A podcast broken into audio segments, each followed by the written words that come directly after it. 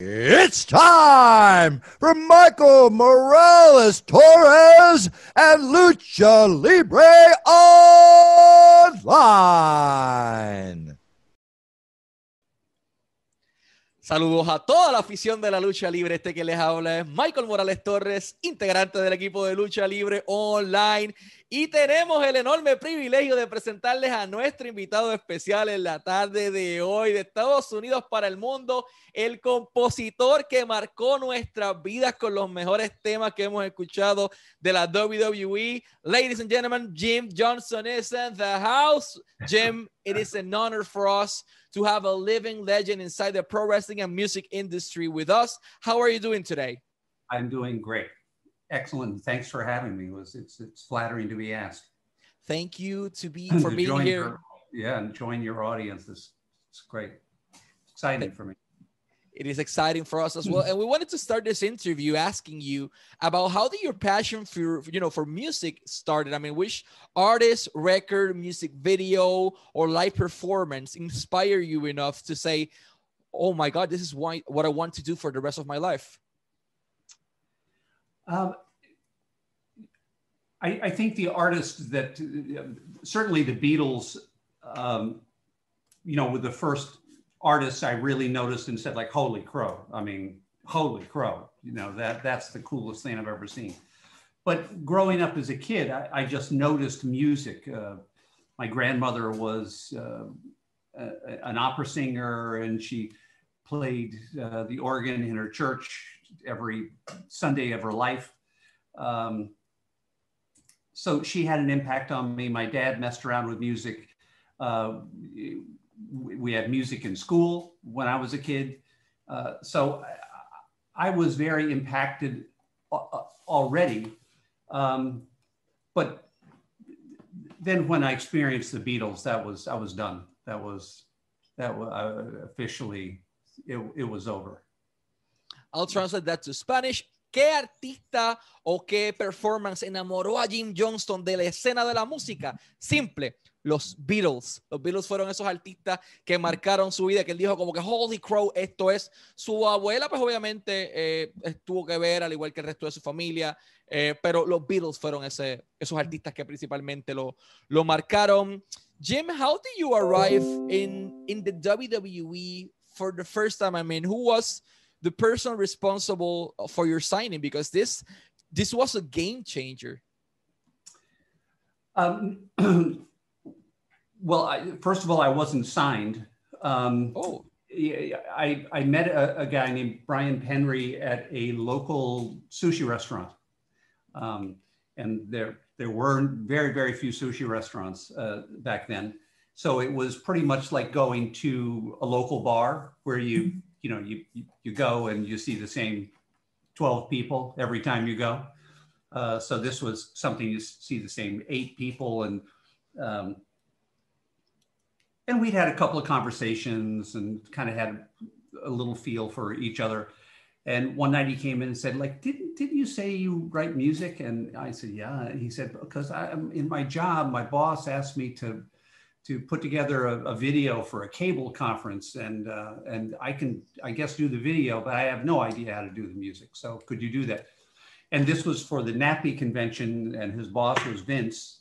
And so I did the music. Vince liked the music. Uh, Vince and I met, and uh, Vince and I just uh, basically were like two peas in a pod. We just hit it off great, and um, and he was really just he had really quite recently bought the company from his dad, so he was really getting started. I mean, they were on one floor of a building and oh my god i you know, you know maybe seven employees? I don't know. You know there's like basically vince and linda was had an office in the other corner and uh, brian had his art studio and and and then everybody else was were wrestlers on the road um, and then we just it, just sort of happened you know uh, vince would say like well, well what do you think this, this should we give music to this guy there was no music you know uh, one of my favorite stories is that I believe is true. I don't know if it's true, but it sounds true. Uh, is right after Vince took the thing over and uh, was starting to have music in the shows, his dad said, like, if you keep putting music in these shows, you're going to ruin this product. Um, so uh, obviously, dad missed on that one. But um, so we just started, you know, early on, it was only baby faces got music, heels didn't get music because and and then that kind of became the trademark. If you came out without music, it meant you were a loser. Um, and if you came and if you had a theme, it meant you know there was like great credibility at that point because not that many people had themes. So you basically had to be someone who was having considerable success and was really popular with the crowd before before you'd even be considered and it just built from there. We just trying different things. And in the beginning, it was so simple. Oh my God, the themes were so simple. But it was such a different, the overall emotional impact we could see from the start was like, oh my God, does this make a difference? And it did. I'll translate that briefly to Spanish. En aquel momento dado, fue Brian Henry la primera persona que le ofrece la oportunidad. Él iba a esta barra en donde todo el tiempo eran las mismas personas en la barra, las mismas 7, 8, 12 personas. Y oye, tú no hacías música, le dijo eh, Brian a él. Y él dice, si yo hago música, pues mi jefe, Vince McMahon, me pidió que hiciera un video musical. Pues yo sé la parte del video, pero no sé la parte de la música. Entonces hicieron esto para una convención. Vince McMahon Jr. acababa de comprar la empresa de Vince McMahon Sr. en aquel momento dado. Y a Vince le gustó su trabajo. Entonces se reúne con Vince, lo conoce y el resto es historia. En aquel momento dado habían como siete empleados nada más en la oficina de la WWE. Era un piso, una oficina para Linda, una oficina para Vince y una oficina para Brian. Entonces, eh, eh, a Vince Senior le dice a Vince que en aquel momento dado, eh, o la historia que, que Jimmy escuchó, que si le continuaba poniendo música al producto, como que le iba a dañar. Antes los Babyface tenían música, los Heels no. Y entonces, cuando salía la persona sin música, ya tú sabías que iba a perder. Eh, y él, él, entiende que se equivocó ahí grandemente el papá de, de Vince. Eh, y eh, bueno, el resto es, es, historia. How was your direct relationship with, with Vince McMahon, Jim? You worked for him uh, or with him over for over 30 years, 32 years to be exact. Yeah. How was your relationship with Vince? Uh, great. Uh, Vince was always uh, I mean, we were, you know, I consider Vince a friend. So, um, you know, it was a little upsetting at the end, with the way things ended. Uh, but there were, uh, as happens in corporations, there were a lot of politics involved and um, uh, people trying to get my job. And, um, you know, and, but Vince and I have always gotten along. He's he's a, he's a really intriguing guy. He's an incredibly charismatic guy. Um, he can he can be really tough. He can be a real bully. Um, but fortunately, I did not personally get that end of him too frequently. So I mean, he and I. Um, stood on pretty pretty solid ground for 32 years and earlier question when i said i wasn't really signed for a long time for years and years and years vince and i uh, operated purely on a handshake um, and I, I, honestly don't think either one of us ever thought a, a thing about it like, oh my God, you know, uh, this this is not good to just be operating on a handshake. We we need to get some paper on this. It really wasn't until um, the company went public, and then lawyers get involved, and they saw me as a risk. It's like, oh, you you can't have this kind of important guy in the organization out there like a wild card with no contract uh, so then I became an official employee and contracts and not that that ever really changed my relationship with Vince, but um, I don't know. You know, he's he's a, really intriguing guy, really smart, um, uh, really stubborn. uh, but uh, one thing I always loved about him is he loves to be creatively surprised. Uh, even though when he gives you something to do, he's always very specific. He has he hears something in his head or he has a feeling. Fortunately, with me, he learned that he didn't have to spell that out musically, that he just needed to tell me how he wanted to feel with, with that character. Um,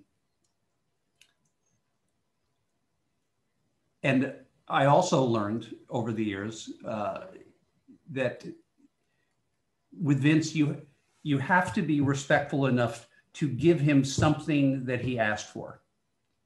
You know, like, okay, here's here's what you asked for. You know, okay, but I've got something else for you to hear that because I had a whole different idea, you know, and I'll play him.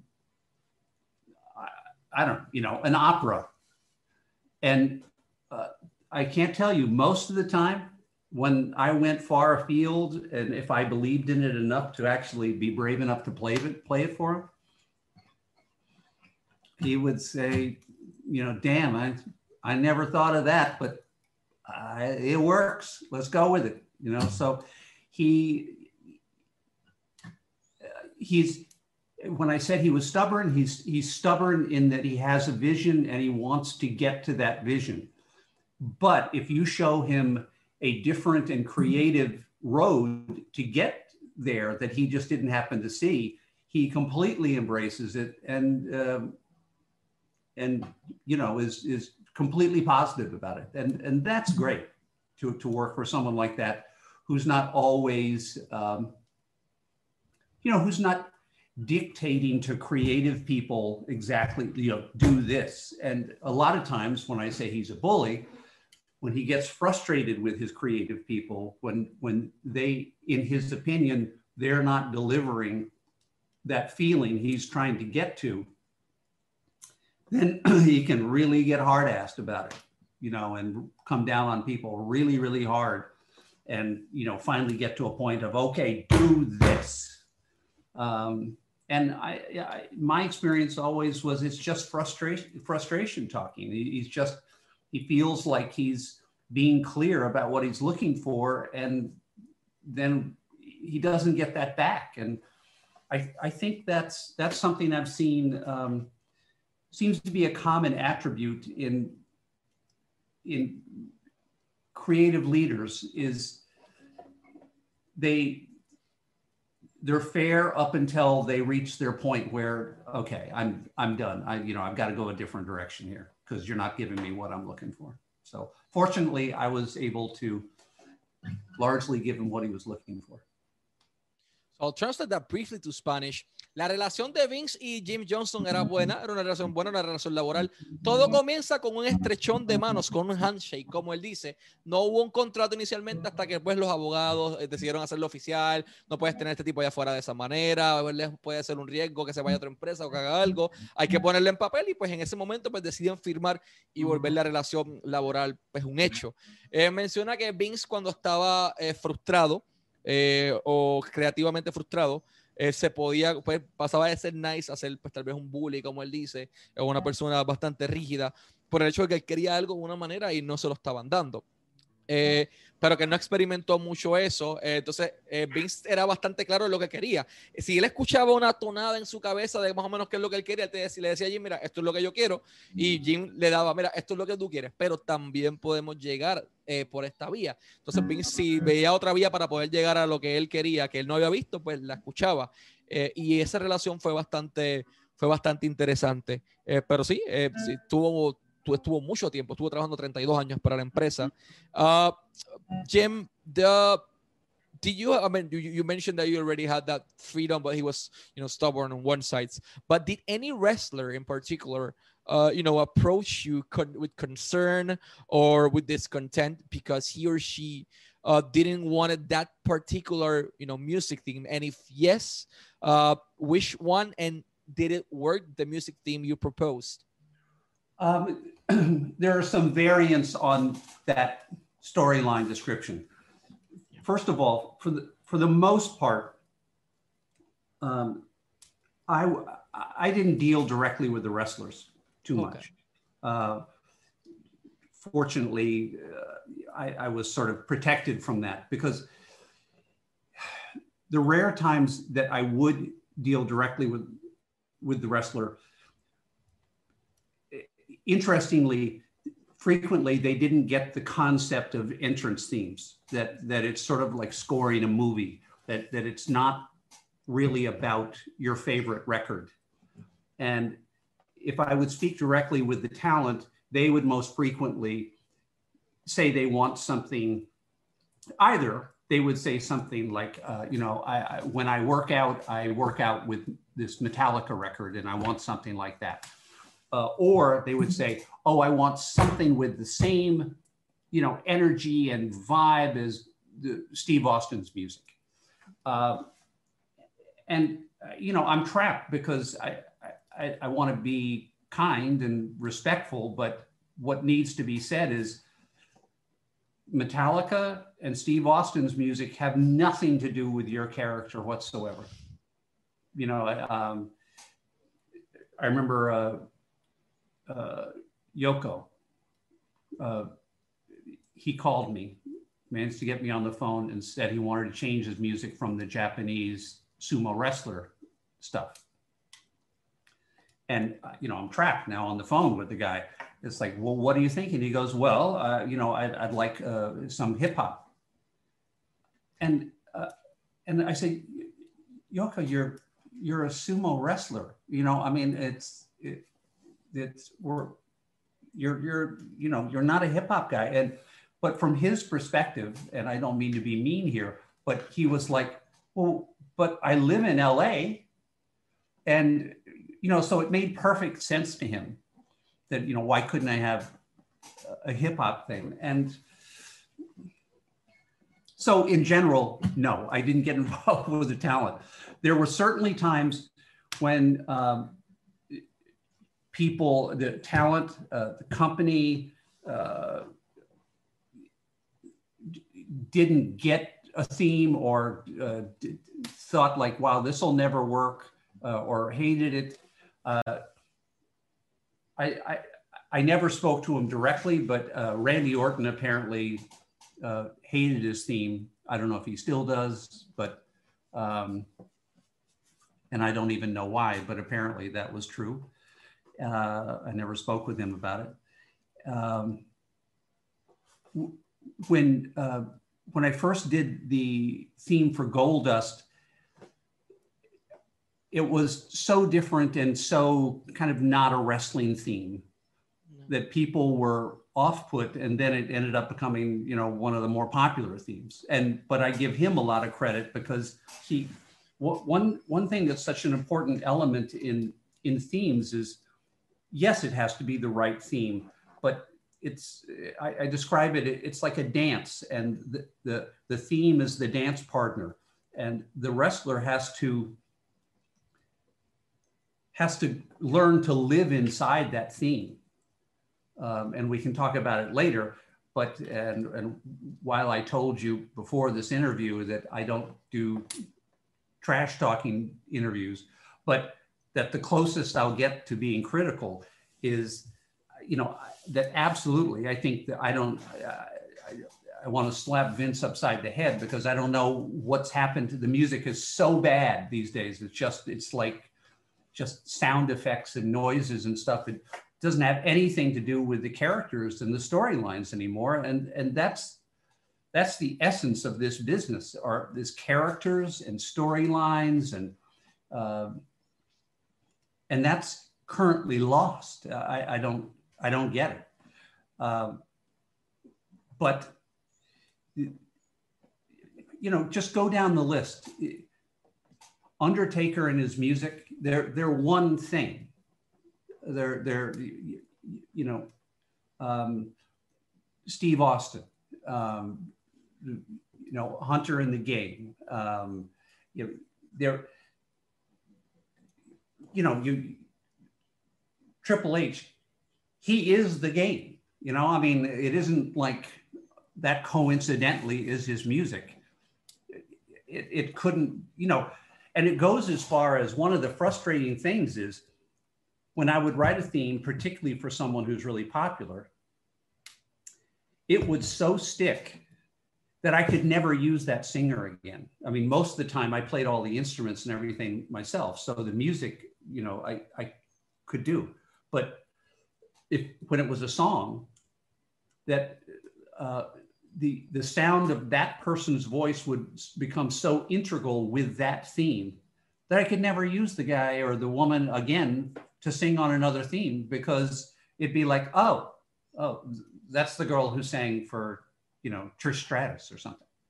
Uh, so uh, that was always a great frustration. Like Chris Warren on D-Generation X. I mean, he I did actually use him twice, but that was only because early on, before we did the game, there was a song called "My Time" um, that that he did uh, for Triple H in Chyna, and um, but then it, that got replaced by the game. So so I got lucky with that one. Yeah, so I'll translate that briefly to Spanish. En aquel momento dado, le pregunto eh, sobre si había un luchador o alguien que se molestara por algún tema en particular que le propuso y no le gustó. Eh, menciona que él no trabajaba directamente con los luchadores en la mayoría de los casos, simplemente era con Vince. Pero Yokozuna en una ocasión lo llama y le dice, oye, eh, esta música de, de sumo que tiene, no la quiero, quítala, quiero hip hop, pero tu personaje no va con, con, el hip hop. Sí, pero yo vivo en Los Ángeles, pensaba yo y pues en su mente hacía sentido. Ahora tengo este tipo hablando conmigo por teléfono y al igual que el Randy Orton, Randy no le gustó el tema musical de entrada que él le compuso en un momento dado. Eh, Goldos, por ejemplo, el tema de Goldos era algo completamente distinto que funcionó y le da bastante crédito a Goldos por ello. Eh, pero hay algo en particular y es que la crítica que le hace en estos momentos es que la música de ahora no encaja. Él dice que no hace trash talking en las entrevistas, pero que le da las ganas de, darle la cabeza a Vince McMahon en algunas ocasiones porque eh, él siente que pues, Undertaker y su tema de entrada es uno encajan con el personaje. Está escrito particularmente para el personaje. Eh, the Game para Triple H, pues Triple H es The Game. Entonces encajan perfectamente. Pero ahora mismo no estamos viendo eso, simplemente vemos música por, por pues, porque sí. Eh, y hace un comentario bastante interesante y es que en aquel momento dado el artista que lo utilizaba, pues él hacía la música por lo general y componía y todo, pero el vocals que él utilizaba, la voz, no podía muchas veces utilizarla porque pegaba tanto que ya, por ejemplo, el de DX, que es Chris, él pues pudo utilizarlo para DX y para My Time, pero entonces para The Game ya no se pudo. Hay que irse entonces con otra persona y así sucesivamente con el resto de las cosas. Entonces funcionaba tanto y era un poco frustrante en aquel momento dado ese, ese aspecto por el hecho de que pues ya pegó, perfecto, excelente, pero ya no puedo utilizar esto y me quedé corto pues de algún artista que otro. Uh, Jim, what was uh, the easiest? Wait a second, I have, to, I have to interrupt for a second. Okay. I can never do your job because you have to have such a good memory. To, I, now I feel guilty giving a complete answer to you. Like I want to keep them short so you don't have to remember everything I said. It's amazing to have that you can repeat that entire storyline. Thank you. No, just I'm very impressed. Thank you, thank you so much. But just feel free to continue speaking uh, completely. We love these kinds of stories, so this is perfect. Jim was with which was uh, the easiest and the most complicated theme song to create because we heard on an interview with WWE that to, to many of us it was a surprise like the game is an anthem and you composed it in five freaking minutes i mean what kind of genius does that you have uh, voices for Randy Orton. No chance in hell for Vince McMahon. Uh, here comes the money for Shane McMahon. Uh, the Ultimate Warrior theme song that every time I hear that, I just imagine him with the ropes. Uh, the Brood theme song, which is amazing, among many, many others. Stone Cold and the Glass Breaking, The Rock, etc., among others, which was the easiest to compose and the hardest one. And if you can, you know, play a few seconds of uh, each I, one. You know, I, I I guess I don't think of them in terms of easy and hard. I so love what I do mm-hmm. that even if a, um, an idea doesn't come uh, instantaneously, um, it's not bad news for me. Or, you know, I guess the only time it would be bad news if if it was in earlier on when we had satellite feeds of the music, you know, and you just saw the clock ticking. And I just found out about something today at lunchtime, and I've got to have a theme written and recorded by six o'clock to go out on a satellite feed or something. Uh, but that's not, that's really not so much about composing the theme. Um, I, I can't explain it. You know, I mean, I, am a pretty spiritual God, guy. I, I believe that uh, I'm kind of a conduit, and I get a lot of great stuff from God above. That I just got lucky enough to it gets funneled through me, and uh, He seems to give me a never-ending supply of, stuff. I just while you were doing Spanish thing, I just I, I keep uh, all my ideas on my iPhone on a little recording app which I fill up with uh, 3,000 times as many ideas than I would ever have time to record in, in my lifetime. Um, simple is so good. Uh, you know, it, when I find myself getting too complex, like uh, Goldust was by far the most complex thing you know i mean and that's what made it so unusual and that way and in that sense it was it was good that it was that unusual. But um the game you know it the production is one thing. It's like how, how do you take this idea and and how are you going to produce it? Are you going to use orchestral instruments? Are you going to just do guitars and drums? Uh, but you know i'm just on an acoustic guitar here and um, pardon me if I screw it up because uh, I have to remember.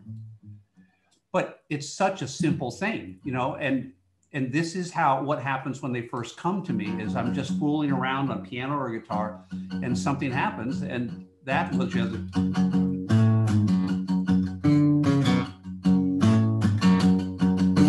So I get something like that, and I go, okay, that's cool. I can work with that, and then it, it just becomes starting to fill it out with.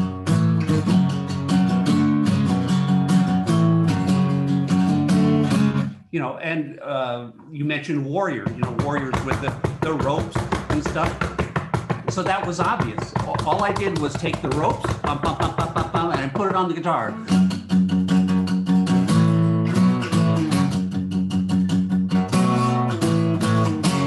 You know, yeah. I mean, it's it's just that's what he's doing. Uh, uh, I guess one that I, I, guess relative to your question, I guess it would have to be categorized as, as difficult in that I just, that I didn't write it instantaneously at all was Undertaker's theme in that it, it I, I couldn't, I, I got kind of stumped with like, well, what, uh, what, what's a dead guy's music? You know, I mean, I, I don't know. And finally, what saved me, it was, uh, then I, I veered over into thinking like, oh, okay, well, a dead guy's music, funeral it would be like something that would be maybe played at a funeral. And and then I thought like, well, that'd be like really, you know, that very soft, slow chords, very quiet in a church. Uh, it needs to be more exciting than that. And then I, I also thought there needs to be some funerals are only really sad when you know the person who's died. Well, this has to have some element of a like tragedy to it so that people everyone feels a little bit of both darkness and sadness. And then so i thought of a child's theme. And then i wrote it really high on the piano. Uh, hopefully you can hear this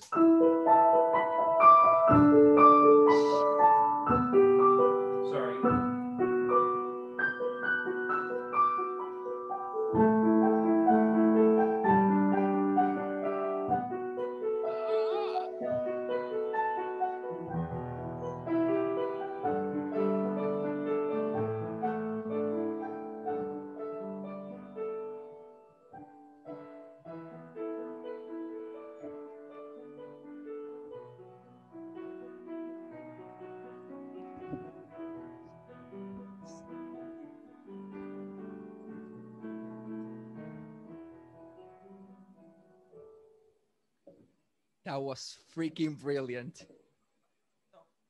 qué pedazo de, de, privilegio tenemos. Jim Johnston acaba de tocar la música de The Undertaker, un poquito de la música de The Game. Pero volviendo a la pregunta, él no ve un tema eh, como complicado o como sencillo, porque es algo que le gusta, es algo que le apasiona. Entonces, si hablamos, pues, vamos a decirlo de esta manera, de nivel de complejidad de horas de trabajo, eh, lo más complicado es el due el tiempo que de repente mira el reloj a las 12 del mediodía, midday, y a las 6 de la tarde tenga algo que entregar. Pues en ese aspecto, pues es un poquito complicado.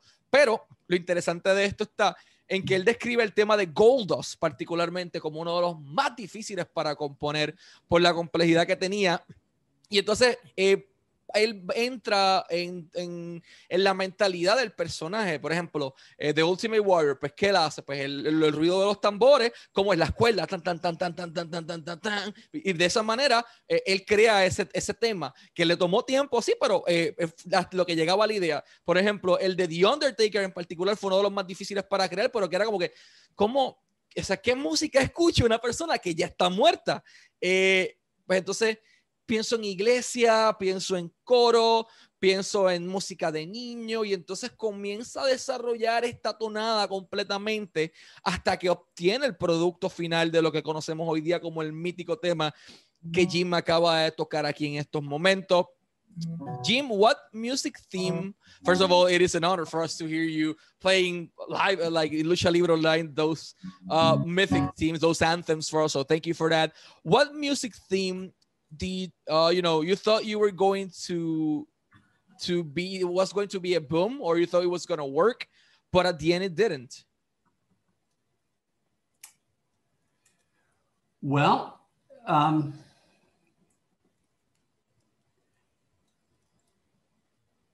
I, I, I, I can't I can't think of one, and I I, I, I don't want to sound arrogant in that sense. It's it's not so much that. I think it's more that by the time it, you know, I wouldn't play something for Vince until I believed in it.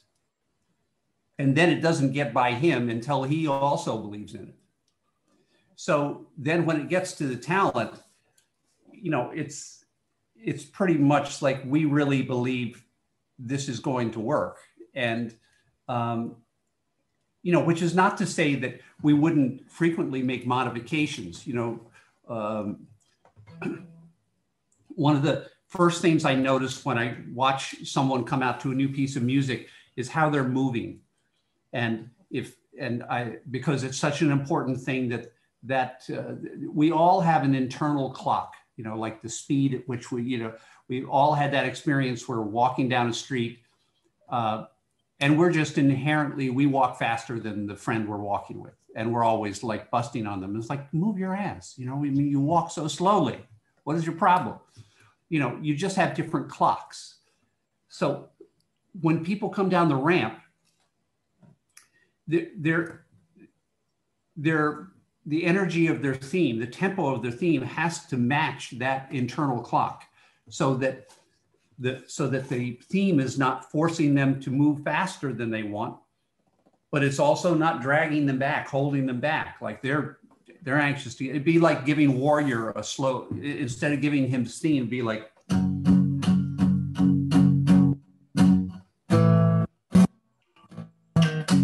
You know, it would kill him. I mean, he would he wouldn't know what to do. Um, so I would look for do does the guy is he moving naturally down the ramp or do I feel like he's being rushed? And so, you know, we might speed it up, slow it down. Uh, Vince might hear it in context in the uh, in the arena and say like, hey, can you add more guitar there or something, or can you turn up the the lead part in the middle, or or let's switch more quickly to this B section. Uh, but there are definitely times when um, when people just could not play into their theme and and generally and i'm not going to give names here because generally it was uh, guys who there was reasonable amount of confidence in them but when it actually came to being able to entertain a crowd they didn't really know how to connect uh, with the crowd. So it so the whole thing just kind of went flat, you know. And the the opposite extreme of that is The Rock, who he he comes out and he holds that audience absolutely in the palm of his hand. I mean, they're they're hanging on his every word, uh, and you know that's really a that's a true gift uh, to be able to do that. And and uh, the, all the different wrestlers over the years have had different levels of of gift in that regard. So, you know, some people it feels forced. You know, they're in the ring with the microphone doing their spiel, and basically you're kind of saying in your back of your mind, okay, let's wrap it up. And other guys, you could listen to them talk forever. I'll translate that to Spanish. Uh, En aquel momento dado le pregunto, primero que todo, eh, ¿cuál es el tema musical que tal vez no funcionó, que él pensaba que iba a funcionar? Él me dice que, bueno, no es por sonar arrogante, pero no es que no haya funcionado, simplemente hasta ahora todo lo que, usted, todo lo que él hizo funcionó o, llegó a donde tenía que llegar. Eh, simplemente pues había que en algunos casos tal vez escucharle una modificación, siempre pensando en ese reloj interno que hay constantemente en las personas. Unas personas caminan más rápido, unas personas caminan más lento y no es como que, eh, come on, come on, hurry up, vamos, este, mueve tu trasero, como él dice. No, sino que cada persona tiene su ritmo a la hora de caminar en cuanto a la industria. Y lo mismo con la música, entonces había que tal vez acelerar un poco, bajar un poco, dependiendo de, de, lo que había. Y también Vince McMahon al escucharlo, pues decía, mira, se modifica esto, no se modifica esto. Eh, y también tenía que ver mucho eh, con los talentos que una vez salían por la cortina, no causaban ningún impacto, que salían y, y como que era como que, meh. Pero entonces del otro lado tenías a The Rock. The Rock era el tipo que llegabas y todo el mundo se quedaba, wow, es The Rock y los tenía aquí, los tenía en la palma de su mano constantemente. Y él decía, que también variaba el tema musical y cómo lo componía por la persona como hablaba. O sea, había personas que hablaban y eran como que, ay, ya cállate. Vamos, entonces ayudarlos con ese team. Pero de rock, por ejemplo, y otras personas, tú podías escucharlo hablando por horas y horas. All the, uh, the themes, particularly the, the more successful ones, when I was talking about simple, because I was struck before when I was playing um, the game is like, yeah, that really is simple. And but but it's amazing how powerful music is that a few notes. And I was just thinking of a few other things that are just such simple little grooves. Uh, DX.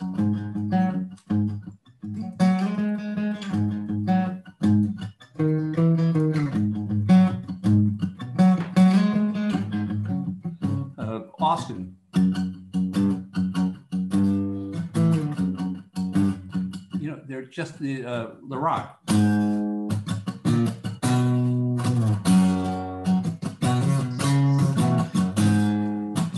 You, you know, so you start with this very simple foundation that's memorable, that's catchy, and and then you work out how to produce it in.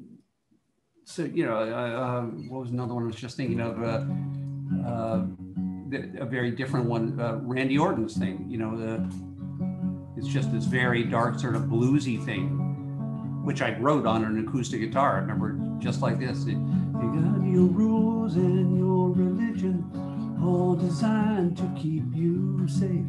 Then the rules start getting broken.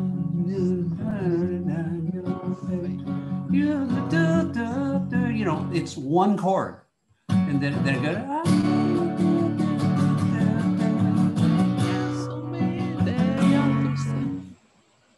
You know, it's so where it comes from, I don't know, but but it's it's fun when they show up because you get that feeling. When it happens, it's like I'm a third party listener or a fan, and I'm completely removed from the guitar, and you start playing something. It's like, oh, that sounds cool. You know, it's like you're listening to somebody else play or something. It's it, it comes from somewhere else. I don't know. It's all a mystery, but it's a fun mystery. I'll translate that to Spanish. Eh, todo comienza con una nota sencilla, algo catchy, por ejemplo, The X, como él mencionó, el básico, el, el, pie fuerte, The Rock, Stone Cold, ese pie fuerte es la clave de todo esto. Y en base a eso, pues él comienza a construir esa canción, pero tiene que ser un pie fuerte que sea catchy, que todo el mundo se acuerde, que le llame la atención. Y lo interesante de esto es que él menciona eh, que el tema de música de Randy Orton, el, que, el que toca o canta Rev Theory eventualmente, que Voices, él lo compuso en una guitarra acústica y tal como la acaba de tocar ahora mismo. Y, y se trata de eso mismo, de, de encontrar esta nota perfecta eh, dentro de la música que encaje perfectamente pues, con el personaje. Jim, how, how do you manage, you know, to be a key person in, in WWE's success specifically during the Monday Night Wars? And do you pressure yourself or were you pressured by by the company in order to, you know, uh, be that key factor in WWE's victory on the Monday Night Wars? Um, you know, again, I think this one goes back to I just love what I do. I'm always constantly coming up with ideas uh, for music. It's just um, sometimes it's literally frustrating because I know I will not have time. And one of one of my biggest, uh, I guess, creative, more production challenges that I face all the time is I'll be working on one thing you know, and I'll be playing that guitar part for it, and then I'll just, uh, you know, in a moment I'll just do something different, and I'll go like, oh, that sounds cool, you know. And now my mind is completely, utterly distracted because it's over here, and I'm thinking about this other idea now, and it's it forever since I was a young boy. It's um, that distraction will carry me away because I get so excited about the new idea. I want to stop what I'm working on and go work on the new idea. Um, one thing that actually worked in my favor and probably did during the intensity of the Monday Night Wars thing was the incredible deadlines that were constant within WWE. Uh, they they were sort of an override of the distraction because there wasn't time to be distracted. You know, it, it's like it it would be all intense to finish this theme, and the second I would hand that tape off to someone, it would be, you know, the next theme in line that had to be completed. So uh, it, it was like forced therapy or something to get over my distraction problems. There wasn't time to pursue the other ideas. So.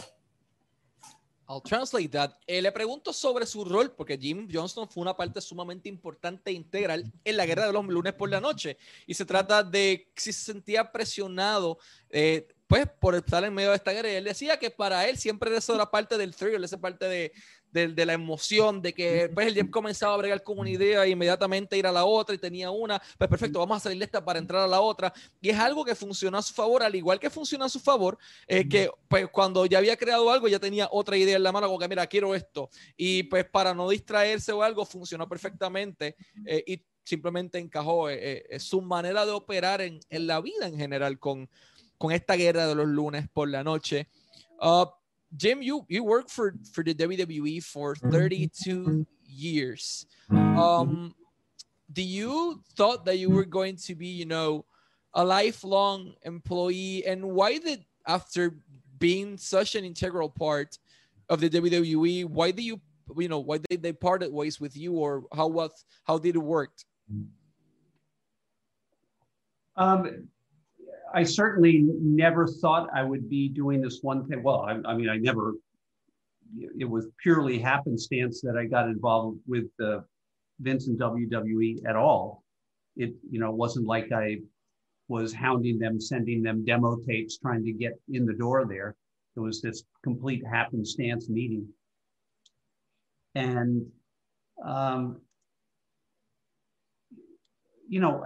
Uh, how it ended, you know, as I mentioned earlier, there was just some really, there were some really bad people there. Um, and um, catering to uh, Vince's ego and a, a, couple of other higher up egos, uh, making them feel like this is the direction you've got to go, and um, and it, it just it was it, it, just never never sat with me, and um, and then I, I kind of got kept getting kind of funneled out. And it's just not my personality to get in there and uh, get in the dirt with people.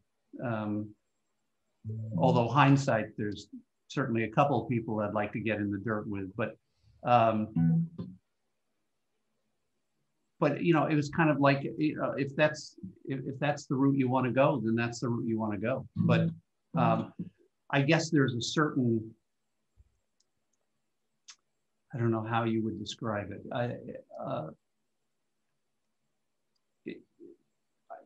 I, I, hate to say this, but there is a certain satisfaction um, that the music now is so bad um, because it makes me feel better about what I did contribute, um, and and knowing that that that music uh, was better you know, and and it's it does make me feel bad for a bunch of the wrestlers now because without good music you can't become a big star.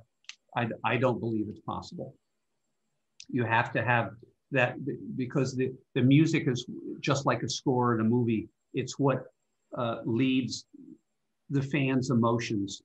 Um, you know, it's what connects you.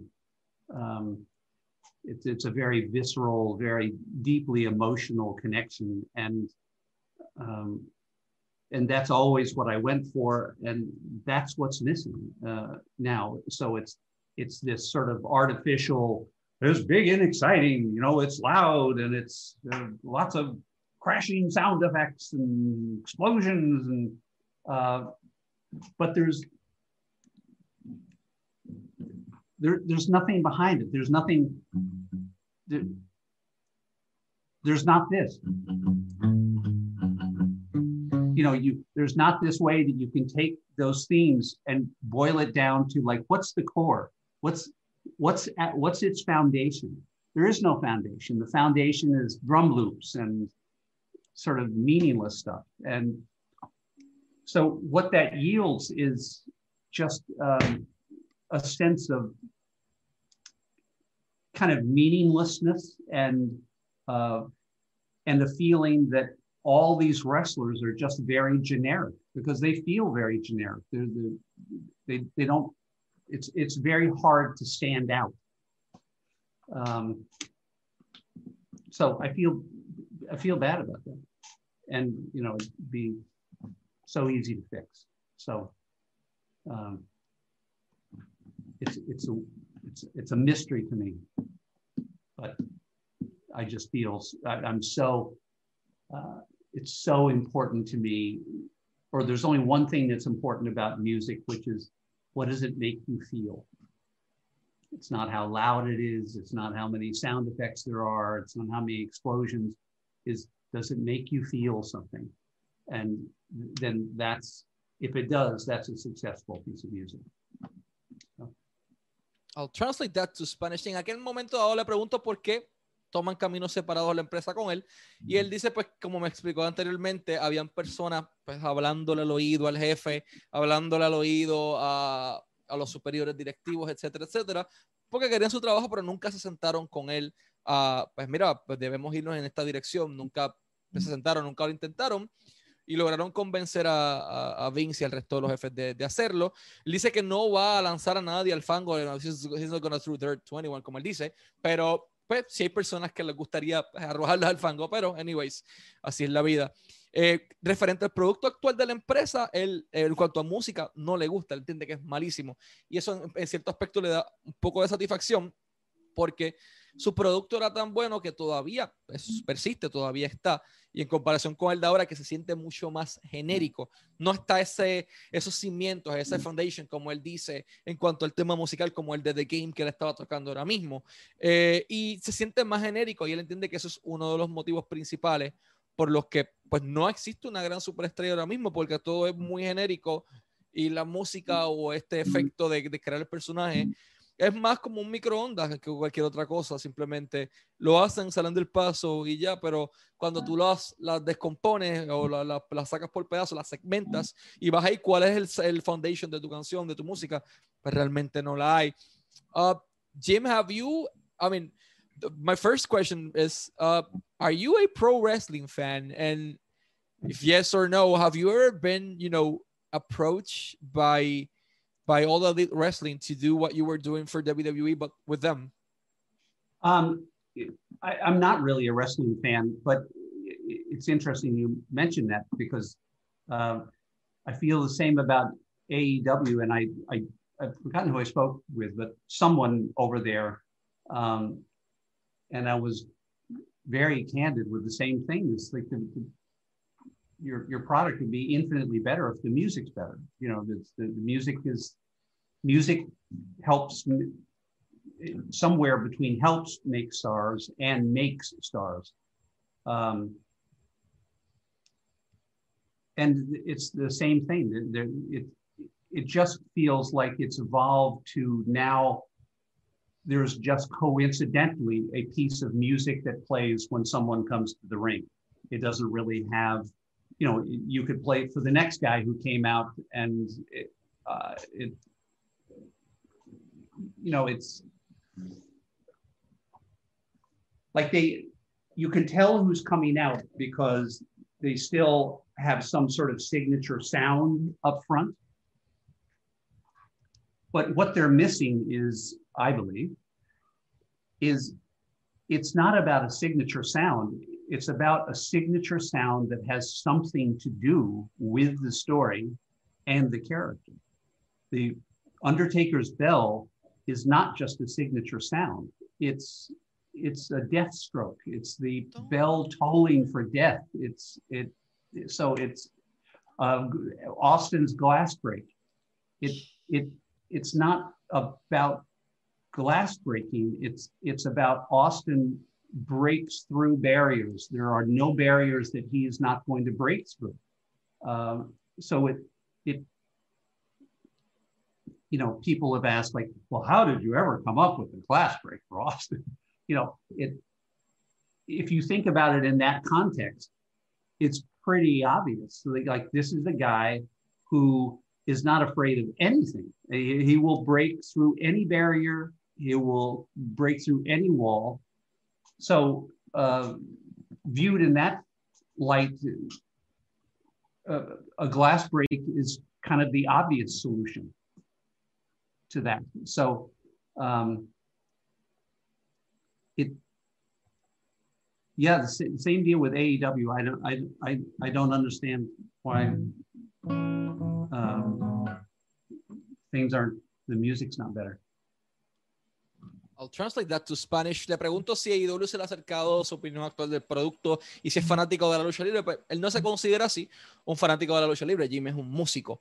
Él no es fanático de la lucha libre, pero sí, obviamente, ha visto el producto de AEW y ha hablado con personas de AEW sobre el producto musical actual. Él entiende que le hacen falta varias cosas. Eh, es muy genérico, pero principalmente eh, es el hecho de que le hace falta ese signature sound, ese sonido específico que te caracteriza a un, luchador. Por ejemplo, la campana del Taker, el pan, don, don, que, tenía los 10 campanazos o lo que hacían antes.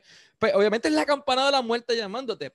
El cristal de Stone Cold, la gente que le pregunta cómo pues, se vino la idea de esa mente, pues bueno, simple. Stone Cold un tipo que rompe todas las barreras y que es lo más básico de romper el cristal eh, y de, de, causar ese shock. Entonces, pues no, le hace falta ese glass break, le hace falta esa campana, ese bell, como él menciona. Eh, y pues obviamente tampoco es fanático del, de, del producto actual de, de, de AEW. Jim, would you be interested in either making a return for WWE if proposed the idea or working for AEW or for any other pro wrestling company to do music with them? I'd, I'd write music for for any of them. I'd be happy to, but it, in a very different circumstance. I, I, I'm not interested in full time employment because I'm doing it, you, know, doing, I'm loving my life here in the studio. But um, yeah, writing some themes for people, that'd be, then sure, that'd be fun. Awesome, I'll translate that. Que si le llamaría la atención trabajar o regresar para WWE o, o trabajar con AEW o alguna otra empresa, sí, claro, él está abierto y está disponible y está interesado, pero con unas circunstancias muy diferentes porque ya no está dispuesto a ir a un contrato a tiempo completo. Él ama su vida en el estudio, él ama su tiempo libre eh, y ama su paz mental sobre cualquier otra cosa. Así que esa parte no lo digo, pero pues es, es obvio, o sea, estar en un ambiente estresor cambia mucha, cambia mucho en tu vida y pues se ve muy feliz y se siente muy feliz en este punto de su vida. Uh, Jim, what, which is the music theme that, you know, you, com you composed it, you created it, and once you hear it again, like it gives you chills or it is the, like the most memorable thing song to you in your heart like wow this has this has to be my my crown jewel of my collection i boy i the crown jewel i don't know but there are there are a bunch that i hear and um and i i get a you know i, I get um I enjoy it because I kind of view it hindsight as as a third party.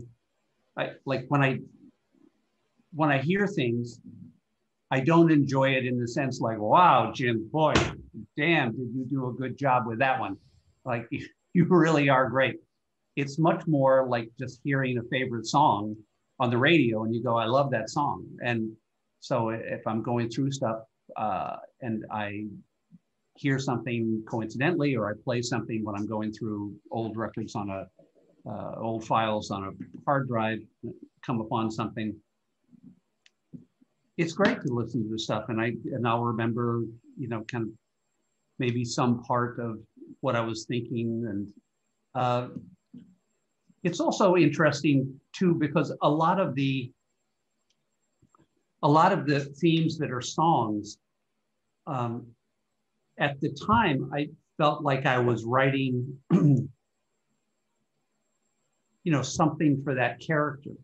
But then after time has passed and listening back, it's and and this happens too with songs that I just write or I feel like I just write and then I listen to them later and I feel like oh my god it's it's like might as well be a page out of a diary it's so absolutely literal autobiographic um, about what was happening in my life at that time. Um, the I'll listen to songs and I'll realize that that they are all or most are autobiographical in some way because they're to get them written i had to take some part of the necessary storyline of that character but find something that mattered to me about it. Um, you know, I've told this story before. when I wrote Vince's theme, it was a time when I was really angry with him. Um, and you know, because I'd seen him be just a just a big bully, and I just not a part of him. I admire when I there are lots of things to admire about him, uh, and it just seemed so unnecessary. And so I wrote that from the standpoint uh, of critically, basically, like you've got no chance. You've got you've got no chance against this guy, you know, because I mean, believe me, he can be a brute, you know, and he will not give up and he will not suddenly be a nice guy to you. Okay. You've got no chance in hell.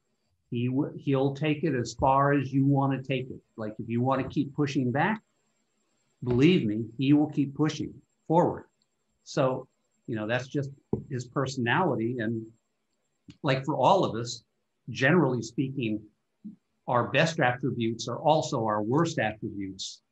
Um, you know, and I think that's true for Vince, where he, he's got this incredible drive and, and very creative, and um, and I've seen him uh, do incredibly gracious, charitable, emotional things, uh, positive. But he, you know, there's always the other side of that coin, and and it has the insane intensity. Um, you know, I uh, it's people, friends over the years have frequently said, wow, it must be so great, you know, that you've got this creative gene or something, whatever you want to call it. Yeah, it it's great a lot of the time.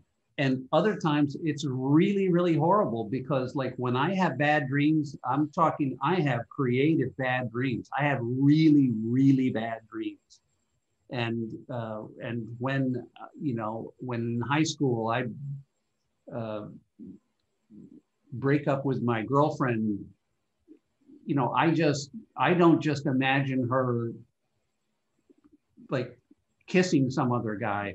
I get 70 millimeter full color movies playing in my head of, you know, her making passionate love with other people. So uh, there are always these two sides. Um, but uh, sorry, getting back to your original question, uh, certainly a favorite that jumps out, which is not a WWE song. It, it's, a, it's a song that I wrote for my wife uh, called With My Baby Tonight.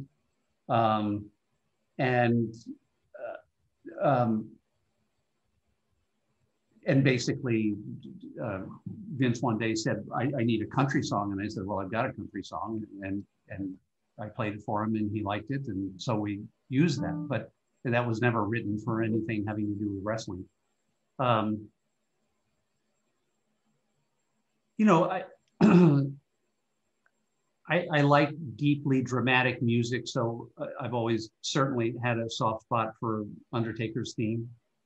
Um, I don't know, you know, Michael, I think probably I like, at the end of the day, while I'm not a gigantic fan of pro wrestling, I am a gigantic fan of music. So I think I'm probably a, a, big fan of probably the same themes that you're a big fan of. You know, I don't think there's probably much of a difference. I'll translate that to Spanish. En aquel momento le pregunto cuál es la joya de su corona, cuál es el crown jewel, cuál es esa pieza de música que cuando él escucha se le eriza la piel. Obviamente menciona que pues como que no tiene una favorita en cuanto a la industria, sino que todas marcaron su vida porque contaba un capítulo de su autobiografía en aquel momento dado, porque cuando él da hacia atrás el tiempo, cuando él escucha la música que él estaba creando, era que algo estaba pasando en su vida en ese momento, y por eso era que componía tan bien y funcionaba tan perfecto. Por ejemplo, cuando él compone el tema de Vince McMahon, el de No Chance in Hell, pues Vince estaba en modo bully con él, estaba difícil, entonces eh, él estaba bien molesto con Vince, y entonces tú no tienes una oportunidad en el infierno con este tipo. Si tú comienzas a empujar hacia atrás a Vince McMahon, Vince McMahon empuja hacia el frente hasta que te derrota, y así es que nace. Eh, este tema de, de, No Chance in Hell. Menciona que uno de los temas favoritos de él no tiene que ver nada con lucha libre, que es With My Baby Tonight, que es un tema que él compuso para su esposa en particular y, quedó enamorado de ese tema, pero que en general de lucha libre, pues los temas que a mí me gustan o que a todos nos gustan, los fanáticos de la lucha libre, son temas que a él le llaman la atención. Jim, it's been, sir, an, an honor to have you oh here. Oh no, uh, even say it. it is an honor for us to have you here as our guest today. Uh, last but not least, before the interview started, we we were speaking about you were actually composing or and creating a Spanish uh, theme song, uh, uh, you know, outside the pro wrestling industry, uh, and that you were actually you love uh, Latin American music, yeah. Latin American culture.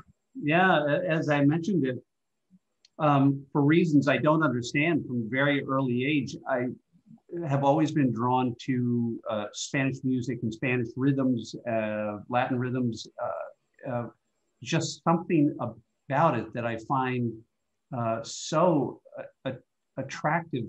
And I think it's that um, Latin people are very passionate. And that I think that comes out in their music, whether it be traditional music from Spain and classical guitar, uh, or uh, more the Caribbean island, all the different variants, and and then going down, um,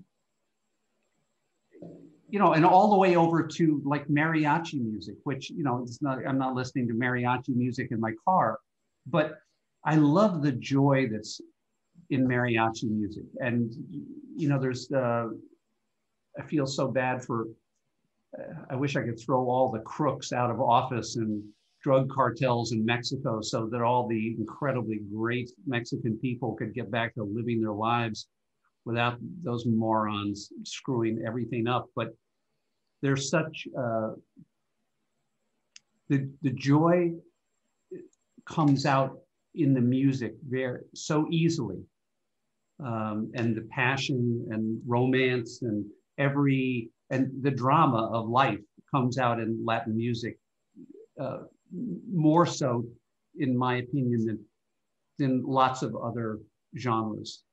Uh, and I, uh, you know, just rhythmically, uh, I love um, Latin percussion, and uh, you know, there, there are lots of times that I've, I've done something that I'll throw Latin percussion in something that has nothing to do with Latin percussion, but it's like screw it, it sounds good to me, so you know, it works.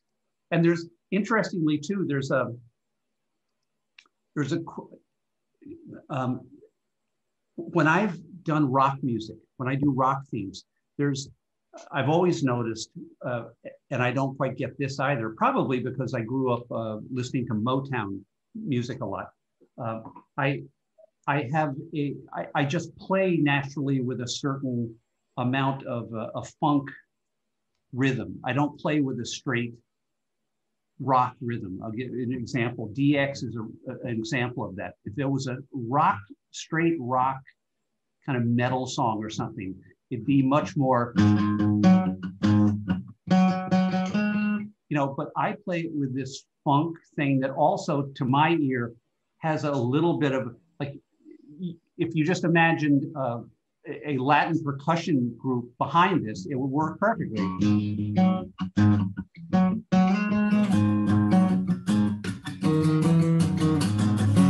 You know, it's, and I love the way all these different cultures um, can work perfectly and seamlessly together.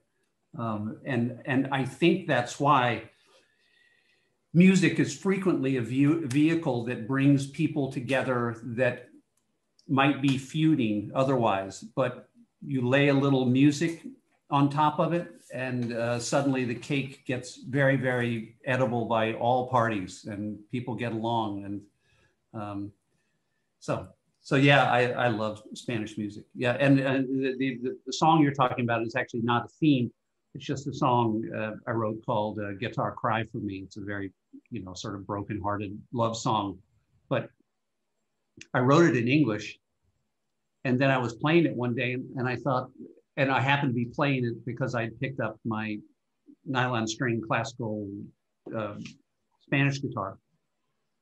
And suddenly it's like, oh my God, this is a Spanish song. this, this is not an English song. This is, this is supposed to be Spanish. So uh, I got a guy to sing it. It was great. So. I'll translate that to Spanish. Jim menciona su amor o su interés por la, por la música latinoamericana eh, desde los mariachis. Digo, los mariachis no es que algo que te escuches en el carro, como él dice, pero la pasión, la pasión en la música y la pasión en los latinos es algo que siempre le ha llamado la atención. Y, por ejemplo, cuando él componía música para la empresa WWE, tal vez él lo veía normal componiendo, pero en su mente estaba como que ¿cómo sonaría esto con un conjunto musical latinoamericano en la parte de atrás haciendo todo el ritmo? Y, era algo que le llamaba mucho la, atención de ellos. Hay un tema en específico que él actualmente está componiendo, eh, que él dice, de repente se levanta y dice, oye, espérate, esto es algo como que en español sonaría mejor, en español, español es, la, es el deal que, tiene que ser esto y pues está en ese proceso musical eh, constantemente inspirado, constantemente feliz haciendo lo, que hace. Eh, y la música es eso, es su vida. Eh, más allá de su escape, es su vida. Y pues obviamente eh, ama a los latinos, ama la música latina y, pues su, música, gran, parte de su música fue inspirado, como él dice, desde los percusionistas eh, latinoamericanos hasta los, keynote, los keynotes básicos de igual manera. Hay mucho de ello que tiene, que tiene algo de influencia del ritmo y la pasión latinoamericana musical que, que tanto amamos. Jim, uh, as mentioned, it's been an honor to have you here as a guest. Thank you so much for your time, for your sharing your notes, your work, your wisdom. and your art with us. It's like to me, it is a privilege, and I don't know to all the fans of Lucha Libre Online as well. Uh, so yeah, as mentioned, thank you so much for your time. Always wishing you the best of lucks and success in both your career and personal life. And yeah, thank you so much for your time. Michael, thank you so much. Pleasure. Thank you.